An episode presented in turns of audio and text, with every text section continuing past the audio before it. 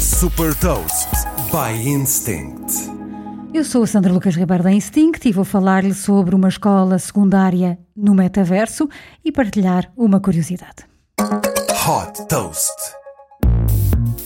A empresa japonesa Aomi Next desenvolveu um metaverso que permite frequentar o ensino secundário do Japão.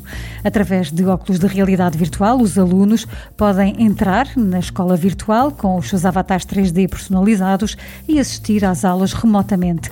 Além da matéria das disciplinas tradicionais, são ensinados também conteúdos ligados à realidade virtual e à criação de metaversos. Neste espaço de aulas virtuais, os alunos podem também participar participar em atividades como reuniões de turma, torneios de esportes e festivais escolares virtuais.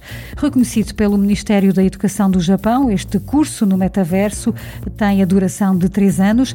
A primeira escola em que vai estar disponível é a Yushi International School, eh, com certificados equivalentes aos das escolas tradicionais. As inscrições estão abertas.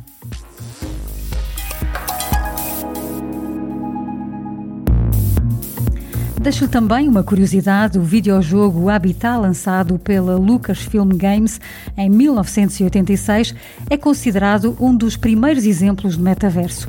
Neste mundo virtual era possível gerir empresas, jogar, resolver mistérios ou simplesmente conviver. Saiba mais sobre inovação e nova economia em supertoast.pt.